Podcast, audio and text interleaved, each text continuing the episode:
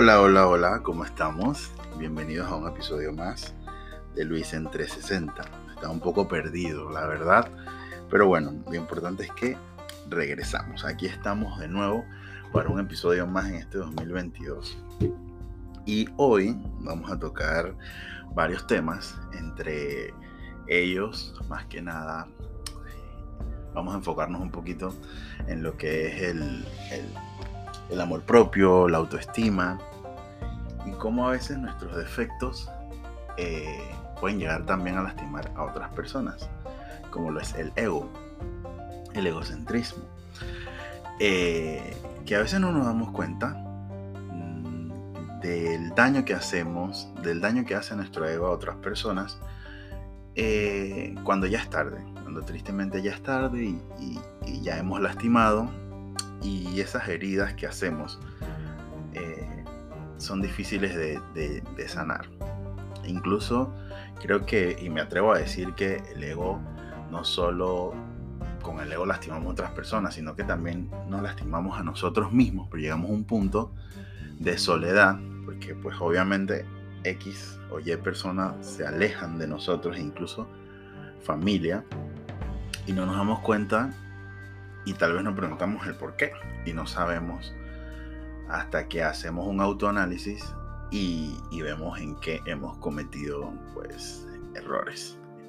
Así que nada, vamos a empezar hoy este, con este capítulo nuevo de 2022. Vamos empezando en marzo, hoy Así que vamos a darle, ¿no?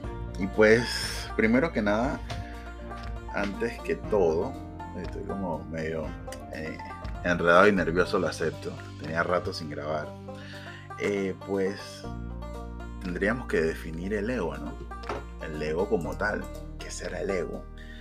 Para mí el ego es como ese... Eh, en psicología que lo estuve leyendo en estos días es como una instancia eh, psíquica que nos eleva, que nos autoeleva a nosotros mismos. El error es que, el error del ego es que lo pues sobrepasamos por encima de otras personas y lastimamos. Y de este ego pueden nacer rencores hacia nosotros. Eh, y es importante tener mucho cuidado con eso, darnos cuenta a tiempo en qué momento nuestro ego eh, puede llegar a lastimar a los demás. Entonces hay que analizarlo un poquito y pues más adelante vamos a ir eh, profundizando porque pues como ya ustedes saben, Luis en 360, pues hablamos de todo un poco, ¿no? Siempre damos un giro de 360 grados, hablamos un tema y volvemos y agarramos otro tema. Así que pues nada, saben que en estos días atrás, todavía no lo he terminado, estoy leyendo un libro. Eh, y en el libro, no recuerdo el nombre ahorita, tal vez, ahorita que, lo revise, pues se, los diré. Eh, hablaba sobre las heridas. Y no, perdón, no de las heridas. Bueno, sí y no. Pero voy a empezar primero con, con, con la primera parte. Hablaba sobre el, el enojo. ¿sabes? La ira es la palabra. La ira. Eh, pues, ah, aquí lo encontré. Se llama Dominio de la Inteligencia Emocional de Robert Clear. Entonces, me sorprendió un poco que al inicio del libro, pues nos hablaba sobre que la ira no es buena ni mala. Es bueno tener ira, siempre y cuando la podamos controlar. Y yo creo que sucede lo mismo con el ego. El ego es bueno siempre y cuando hasta cierto punto lo podamos eh, controlar. Cuando ya se sale de control, entonces ahí es donde vienen las consecuencias, al igual que la ira. Cuando tu ira se sale de control, pues terminas lastimando e hiriendo, no solo física, sino psicológicamente eh, a las personas. Y pues eso no es lo que se quiere. Entonces, el libro está bastante interesante. Me, gusta hasta donde voy. He leído apenas como 50 páginas. Eh, pero créanme que es bastante interesante. Es bastante interesante. Y la verdad es que para mí, en lo personal, yo tal vez yo no me considero una persona egocéntrica. O si lo soy, no lo sé. Tendría que hacerme un autoanálisis. Eh, pero yo creo que depende de cada uno. Yo a lo largo de los años yo creo que he vivido con buenas personas y he, tenido buenas relaciones amistosas. Entonces, eh, creo que no soy tan egocéntrico, tal vez mi nivel de ego no es tan alto como el de otros. Y el ego lo que, lo que nos, nos lleva a la consecuencia en el punto más eh, crítico, creo yo, es cuando de verdad menospreciamos a los demás, ¿sabes? Como que nos hacemos sentir más que otra persona y eso no es así. Todos somos seres humanos iguales, con defectos, con virtudes. Todos tenemos responsabilidades económicas, sociales, laborales. Y yo creo que la mejor manera para, para evolucionar como personas, el primer paso diría yo, es como amarnos a nosotros mismos, ¿no? E ir curando esas heridas que tal vez en nuestro crecimiento eh, fueron creciendo esas heridas, no nos dimos cuenta hasta que llegamos a un punto, llegamos a una situación en que esas heridas vuelven y se abren y pues obviamente eh, vienen los rencores, vienen las luchas, viene el egocentrismo, vienen un montón de problemas que, que nos asfixian muchas veces y no sabemos qué hacer. Y lo importante yo creo que es pues pues es como tratar de solucionar el problema. Me voy a terminar el libro de inteligencia emocional, que la verdad es que está muy bueno. Eh, y les voy a seguir contando a ver qué aparte de la ira, pues qué me puedo encontrar. Así que para que, para que, para que vean por dónde vaya. El libro de verdad que está muy bueno. Y no solo habla de la ira, sino de, también de cómo analizar a las personas y a la psicología oscura y la técnica secreta de la manipulación. ¿Usted se imagina eso? La manipulación. A mí me han llegado a decir que soy manipulador. Así que yo creo que todos tenemos un poquito de manipulación en nosotros cuando queremos algo más que nada. Cuando queremos llegar a algo, obtener algo, pues. Pero hay un nivel de manipulación más, más fuerte. Un nivel de manipulación que a veces termina lastimando a las personas. ¿Sabes? Y simplemente tú no haces nada, solo manipular y creas conflictos entre otras personas. Y eso definitivamente no nos hace una buena persona porque creo que como que tratamos de llamar la atención, de captar la atención para nosotros y por eso manipulamos a los demás, porque queremos que se enfoquen en nosotros. Y lo acabo de, lo acabo de analizar de esa manera y yo creo que es así. Así que pues la manipulación es algo que yo definitivamente no es que lo apoyo, sí lo hemos hecho, porque a veces yo creo que ni cuenta nos damos cuando manipulamos. Pero bueno, quiero que te ames, definitivamente. Quiero que te ames y que te aceptes. Nadie, ni nada, ni tus amigos, ni tu familia, ni el amor de tu vida, ni nadie te va a amar más que tú mismo. Por ahí empieza el amor, por, uno mismo. Ya cuando nos amamos, a nosotros mismos, yo creo que podemos llegar a hacer grandes cosas a nivel personal, al nivel profesional, al nivel cultural, al nivel religioso, a lo que tú menos te lo imaginas. Yo creo que, que puedes llegar súper lejos si te amas. Y muchas veces, yo sé, es difícil. Amarse yo creo que implica muchas cosas. Amarse implica a veces porque, ¿a, qué voy con esto? Porque muchas personas, eh, te, lo voy a explicar de una manera, suena, va a sonar feo, pero pues es así.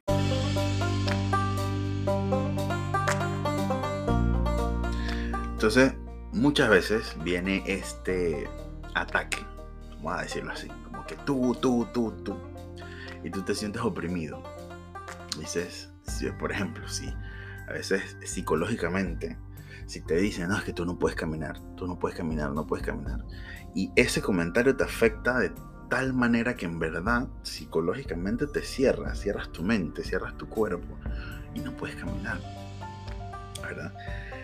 Y ese es el error más grande que podemos hacer. Si nosotros creemos en nosotros mismos, si nosotros nos amamos como tal y como somos, yo creo que descifraríamos, estaba escuchando a una psicóloga en estos días, que decía que nadie, o sea, nadie, tú no puedes depender de nadie, que el amor obviamente empieza por uno mismo, que cuando tú te logras amar a ti mismo, no hay imposibles para ti. O sea, en el camino a tu querer lograr algo, siempre va a haber malos comentarios, malas opiniones. O sea, comentarios es lo mismo. Varias eh, malas opiniones, eh, eh, mucha negatividad. Si tú dejas que esa negatividad te afecte, nunca vas a lograr la meta que quieres. Porque vas a, tú mismo te vas a crear un obstáculo. Porque hay personas que tal vez es tu mejor amiga, tal vez es tu hermana, tal vez es tu mamá, tal vez una persona en la que confías mucho y dices que, ay, pero es que Ana me está diciendo que yo no lo voy a poder hacer. Yo creo que no lo voy a poder hacer ya. El peor error es pensar eso. Ese, desde allí, créeme que ya venimos hablando de un problema que no te amas. Pues no confías en ti. Si tú no confías en ti mismo, ¿cómo le puedes dar tu confianza a alguien más? ¿O cómo otra persona puede confiar en ti? ¿Me explico? Entonces, vámonos por el amor, el inicio al amor propio el amarte tal y cuando te digo tal y como eres con tus defectos y virtudes. Yo soy fan y una de mis frases de vida es que dentro de la, de la imperfección de cada persona, otras personas vemos perfección. Por más imperfecto que tú te veas, gordo, flaco, eh, ojo claro, ojo enano, chaparro, alto, eh, grosero, amargado, lo que tú te quieras decir que que yo soy insoportable, nadie me va a soportar. Siempre va a haber alguien que te va a amar tal y como tú eres así. No, va a haber más nadie que, que, te ame, ¿no? Tú, tú, sabes cómo tú eres y tú te amas como tú eres, que a mí me encanta ser amargado. Yo he escuchado muchas veces esa frase. Me encanta ser amargado. Nadie me va a amar. Nadie me va a querer. Soy amargado. ¡Pum! Llega alguien que te insiste, te, se flecha contigo y te dice, wow, estoy enamorado de ti. Y, yo me ha pasado que he visto y he escuchado, pero ¿cómo te vas a enamorar de mí si yo soy un amargado y me gusta estar solo? Me gusta estar sola. No, dentro de la imperfección está lo perfecto. Y esa es una parte bonita, que un ser humano te ame con tus defectos y tus virtudes. Imagínate si te quiere con lo malo. Cuando le demuestres lo bueno, wow, te, te puedes imaginar. Y pues obviamente, aunque te haya pasado a ti, o sea, te pasa con personas ajenas a ti y, y viceversa. Tú te enamoras del que es más malo, el que es más eh, irrespetuoso, del que no te valora, el que no te quiere, ¿verdad? Y tú después que yo lo amo así, que yo la amo así. Entonces, eh, pero obvio, no se confundan. Para llegar a ese punto de, querer entregarse todo por alguien, usted se tiene que amar tal y como es usted primero. Si usted no pasa la etapa de amarse, seamos mantequilla. Que lo que nos digan nos resbale. Que no nos importe, porque la vida solo es una.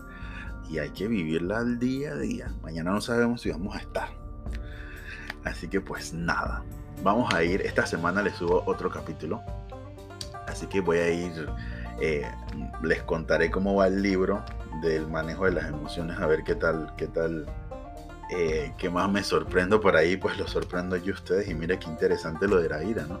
Y yo creo que la ira, al igual que cualquier otra virtud de, de nosotros mismos, ¿no? Te puedo dar un ejemplo, no sé.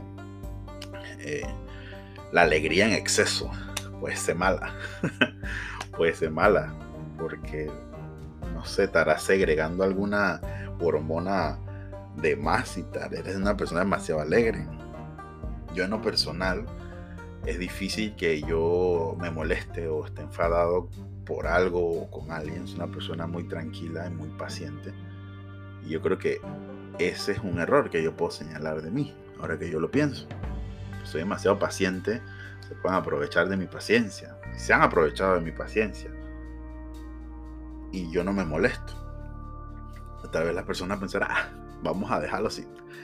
Él no se molesta al final, ¿ves? Entonces, creo que cada cosa en exceso es mala. Siempre es bueno tener un poquito de, de, todo, ¿no? Obviamente, amarte no significa que en pocas palabras seas un pendejo o una pendeja. Amarte quiere decir que te aceptes para lograr llegar a algo. Como la autoestima. Yo escucho muchos podcasts de psicólogos y estaba escuchando a una psicóloga en estos días que decía que no hay autoestima buena ni mala. Perdón, no, hay autoestima alta ni baja, hay solo autoestima. Nosotros decidimos, controlamos, no decidimos, controlamos qué tan alta o baja es nuestra autoestima. Y ella ponía el ejemplo de que muchas veces la autoestima se afecta cuando nos ponemos metas tan grandes, tan, que, que en verdad para nosotros son inalcanzables. Y es allí donde nos afecta la autoestima, porque queremos una casa de 2 millones de dólares y ganamos 900 al mes. ¿Cómo llegará? ¿Verdad? Y tú dices, es que no lo voy a poder tener nunca. Ay, es que nunca voy a crecer. Ay, es que esa casa es la que yo quiero.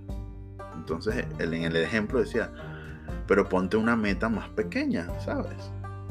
en este tiempo voy a lograr conseguir una casa, una casa pequeña, normal, que se pueda pagar.